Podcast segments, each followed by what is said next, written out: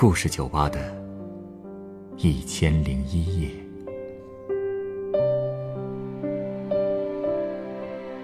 本节目由北京人民广播电台故事广播与凤凰网有故事的人频道联合制作。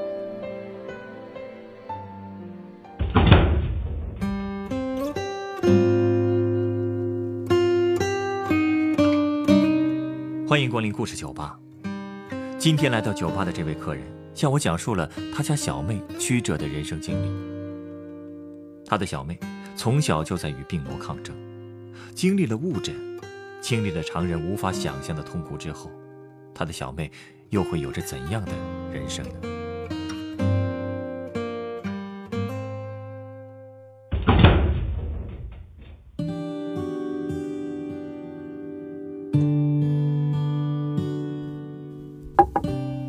说起我那小妹，她受苦的日子，就要从她爬着回家的那天说起了。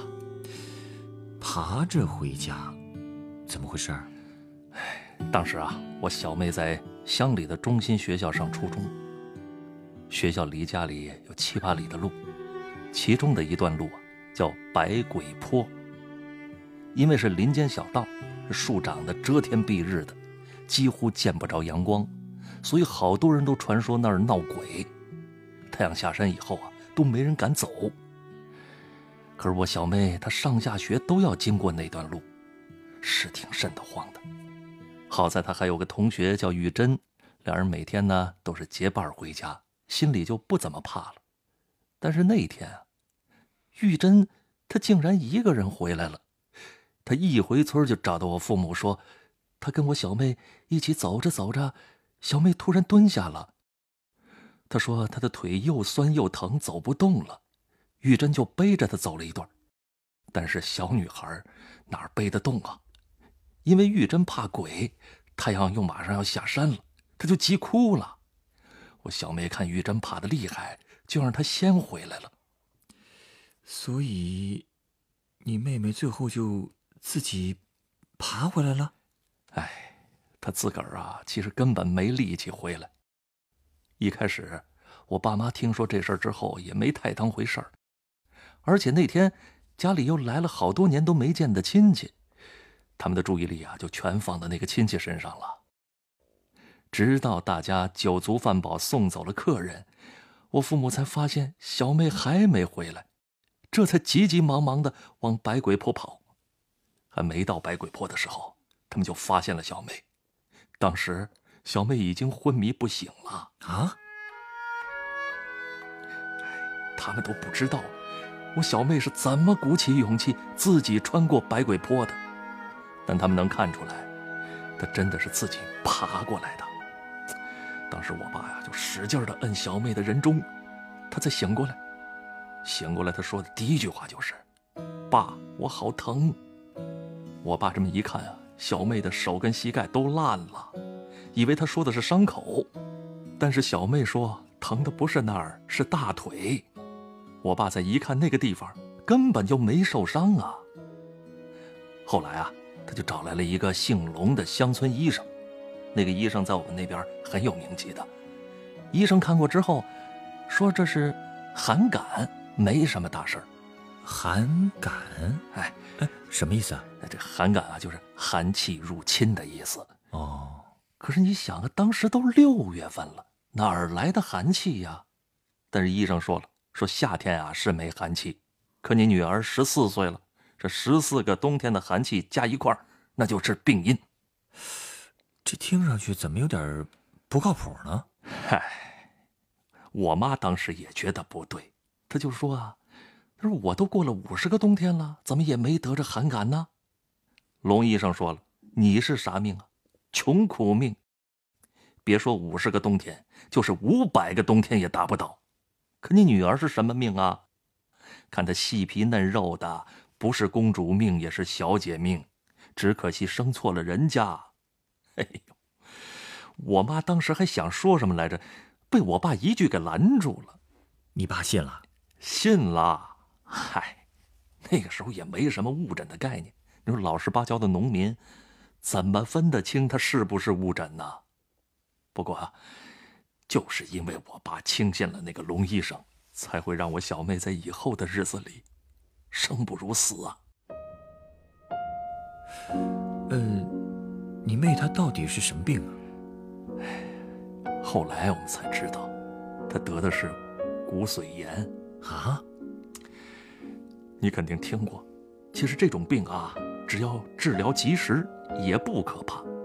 但是那个白痴医生，他竟然跟我们说什么寒感，把它当寒感来治，那结果就是雪上加霜啊。后来我小妹经常会疼得晕过去，几乎每天都在惨叫。当时我们都不知道，她之所以那么疼，是因为她大腿的骨髓在一点一点慢慢的烂掉，那是比肌肉腐烂还要疼上几百倍的痛苦啊！天哪！可是小妹一直都很坚强，她从小就那样。我记得她十岁的时候，有一回上山割草，一不小心脚底一滑，差点就要跌下悬崖了。她赶紧抓住了一棵小树，那棵树上长满了尖刺，当时有一寸多长的刺，把她手都刺穿了。可是她爬上来之后，就那么洗了洗伤口，又继续割草去了，直到后来伤口都烂了、臭了。家里人才知道，他也太能忍了吧！唉，其实太能忍，他也不是什么好事儿啊。否则，小妹她也不会受那么多苦。我小妹的病一耽误就是半年，当时我们全家人都是心力交瘁。每次一听到小妹哭，所有人都跟着心疼，特别是我妈，她不仅要照顾小妹。还要陪她熬过那么多恐怖的夜晚。恐怖？你是不知道啊，小妹最后那个哭声啊，那都不是人的声音了。可我妈她能做什么呢？她就只能把小妹抱在怀里，陪着她抹眼泪。唉，也只有在小妹疼晕过去的时候，我妈她才能睡上一会儿。可是她又睡不踏实。他怕小妹昏过去之后就再也醒不过来了，所以他经常去探探小妹的鼻息，一旦觉得呼吸微弱了，就赶紧又把小妹弄醒。哎，我不明白，你小妹都这么痛苦了，你们怎么还那么相信那个医生，就没去别处看看啊？去了去了，我爸那是四面八方的求医问药，到处打听哪儿有好医生，可是。这请来的医生，大部分连那个龙医生他都不如啊！哎，你可别以为农村里的人都是重男轻女的，我们家就不是。我小妹这一病啊，我爸一夜之间就老了好多。因为我们家一共有八个孩子，个顶个的都没什么出息，只有我们家小妹肯学习、肯上进。我爸那是把她当做家里的希望啊。所以他还经常往学校里跑，希望学校能保留小妹的学籍。新学期开始后，他还帮小妹带回了新课本儿。不过，虽然小妹的腿也有不疼的时候，可是我爸他还是不敢拿出新课本来给她看。为什么呀？哎，当时我小妹已经瘦得不成样子了，连床都下不了。我爸哪还敢让他读书写字呢？可是我小妹她主动要求看书，说看书可以分散她对腿的注意力。我爸这才把新课本拿出来。后来，我记得小妹写了一篇作文，我还清楚的记得里面有这么两句话：剧烈的疼痛像一把刀子。一刀一刀的切割着我的肌肉，剧烈的疼痛像一把铁锤，一锤一锤的敲打着我的骨头，把它敲碎。就那篇作文读的我那个心呐，一直就在抽。我小妹之后也跟我说过，那段时间，她设想过很多种死法，但她连上吊的力气都没有。因为他都没力气下床了。他还跟我妈说过，腿已经治不好了，就别花冤枉钱了。我妈却说，钱花完了就卖房子，房子卖了就卖血。小妹就只好跟我妈直说了，她说她想死，但是又死不了，求我妈帮帮她。我妈就抱着小妹嚎啕大哭啊，说妈也不想活了，让妈跟你一起死吧，你死了，妈活着还有什么意思呀？所以，从那以后，小梅她就再也没提过死的事儿了。她开始强迫自己多吃一点，可是她总是没胃口，我妈也就变着法子给她做好吃的，还说了等农忙一过，就送她去县里的医院。是不是到了大医院，最终才确诊了？对。你们要是早点送他去，不就……哎。所以说我们无知呢，大家都没想到会是这种病啊。我们那儿的人很少会去那么大的医院。我记得送小梅去医院的那天，场景特别凄凉。那雨啊，从头天就开始下，一直也没停。我们找了一个用竹竿扎成的担架，抬着我小妹，给她身上盖了一块塑料布。怕那塑料布被风吹走了，还在布的四个角上拴了石头。把她抬出村的时候，村口站满了送行的乡亲们。你说，那个感觉，嗨，她就像是出殡了。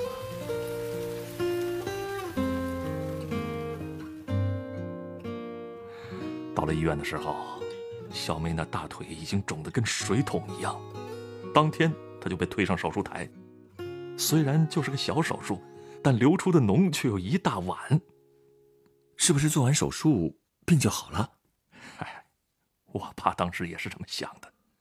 他呀，高兴的买了一盒高档烟，想送给医生，可被人医生挡回去了。而且他还被医生骂了一顿，说他不配当父亲，是不是不想要这个女儿了？否则为什么这么晚才送来？不过我爸当时心情好，他也不在乎这些数落了。他只是关心小妹什么时候能出院，可医生跟他说：“这万里长征还没走完第一步呢。”医生这是什么意思啊？难道这个病不是一个手术就能解决的？是啊，后来我们才知道这病有多可怕。手术之后，小妹因为身体太差，差不多过了一个月，伤口才基本愈合了。当时已经快到春节了。我爸总是很开心地说：“过年就能回家杀猪、做腊肉、灌肠了。”想着想着，他就又去给小妹买香肠去了。可是端到小妹面前的时候，他还是吃不下，说腿还是疼。我爸就很奇怪啊，他一直觉得小妹的腿都好了，所以他认为是小妹越来越娇气了。再到后来，小妹也就再也不说自己腿疼了。吃东西也好像越来越香，我妈还鼓励她自己去上厕所。可再往后，小妹对我说，每次看到妈妈鼓励她自己走的时候，她都会把脸别过去，偷偷的掉眼泪，因为她的腿实在是太疼了。她也不明白，为什么伤口就要封口了，还是那么疼，好像有时候比开刀前还疼。但是他一直忍着，就不哭出声来，因为他不想再让我爸我妈伤心了。不会连县医院也误诊了吧？哎，到底为什么会这样？哎，其实啊，医院没误诊，只是……哎，最后有一天啊，我妈看小妹去了半天厕所都没出来，就进去看了看，结果一进去就发现，小妹竟然在用发卡。猛地扎自己的胳膊啊！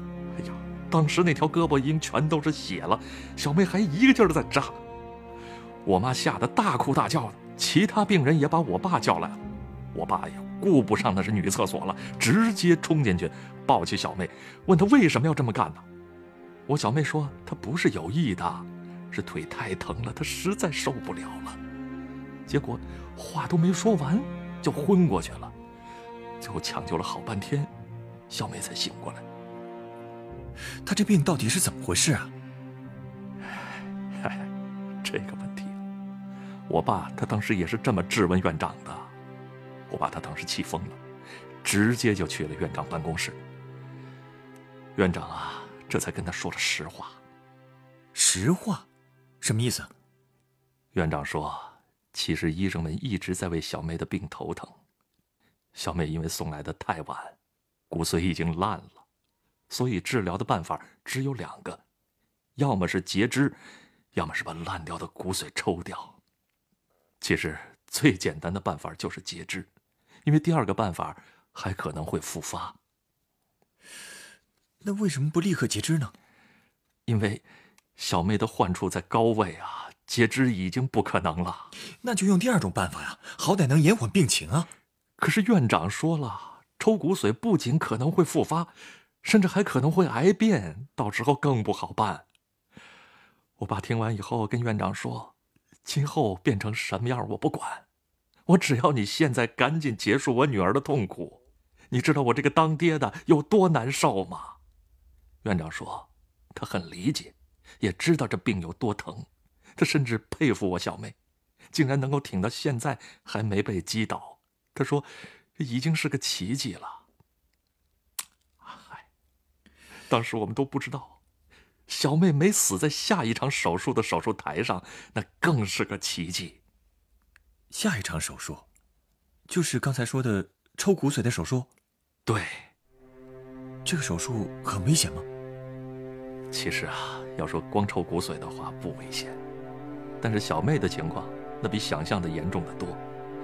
她的骨髓不仅烂了，骨头也变黑了，所以那台手术不仅要抽骨髓，还要把变黑的骨头刮掉，但又不能损伤正常的骨头。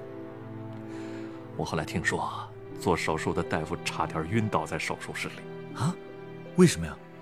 因为刮掉烂骨头啊，那真是个技术活，只能一点一点的刮。可我小妹的体质那么差。大夫担心她根本撑不了那么长的手术时间。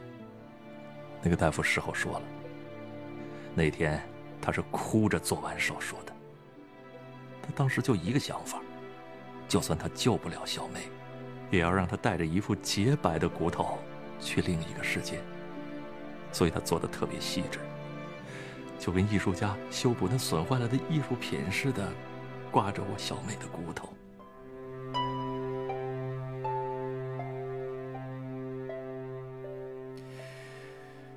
那手术结束以后，小妹的情况好些了吗？唉，她那腿啊，还是一直都没能长好，伤口还是不断的流脓血。但好在没以前那么疼了。后来我爸的一个熟人啊，给他推荐了一个老中医，给小妹开了十来副草药。就那么又折腾了大半年，万幸啊，小妹终于好起来了。太好了！这个病啊，听得我太揪心了，能治好真是太好了。那他之后是不是就能回去上课了？是啊，是啊，他又回到了学校。但是可能是药有点副作用吧，他那耳朵总是嗡嗡老响。他说他根本听不见老师说什么。可是为了治病，说这药又不能停，啊，那可怎么办呀？哎，医生说了，可能是我小妹体质太差。还有一点药性导致的，呃，但是只要营养跟上，休息个一年左右，自己能好起来。也就是说，他还要再休息一年。对，我爸也劝他休息，但是小妹坚决不肯。他说他可以猜老师的口型，还说啊自己已经能猜出一大半的内容了。我爸看劝不动他，就托人给我写信，因为我爸知道。我是大哥，小妹啊最听我的话。那你劝他了吗？劝了，可是你猜怎么着？小妹给我写回信说啊，说大哥，我感谢你的好意，但是我已经耽误了那么多时间，再不能耽误了。比死亡更痛苦的痛苦我都战胜了，这点痛苦又算什么呢？大哥，你相信小妹吗？你不是常在信中对我说？爬过这座山，前面就是平原吗？哎呀，你说我这个小妹啊，你说我能不信她吗？如果我都不信，还有谁能信她呢？你这个妹妹啊，真了不起。那后来他后来啊，他就一直坚持上学，也战胜了那个耳鸣，哎，最后啊，他还考上了重庆的一所大学。现在，他也早就成家立业了。真是太为你高兴了，也为他高兴。这一路走来，太不容易了。哦，你稍等啊，我这就为你调一杯鸡尾酒。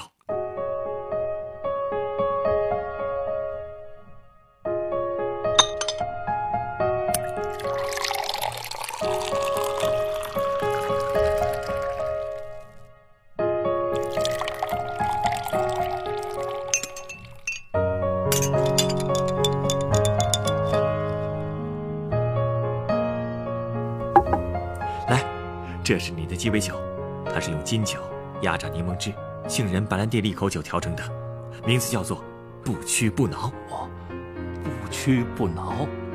嘿，没错，我家小妹，真就是这样一个不屈不挠的人呐。说句心里话，没有得过那种病，我真的无法想象，那是一种怎样的疼痛。所以啊，我由衷的佩服你的小妹。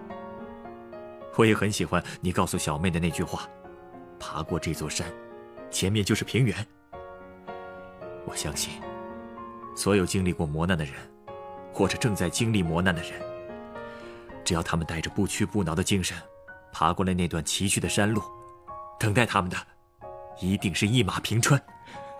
是啊，是啊，是啊。哎呀，大风大浪都过来了，之后啊，就算遇到一些挫折。那些沟沟坎坎，走过去，不也是如履平地吗？说的没错，这也是这杯金色的酒被称为不屈不挠的原因。翻过灰暗的山峰，展现在勇者面前的那片平原，一定会散发着耀眼的金色光芒。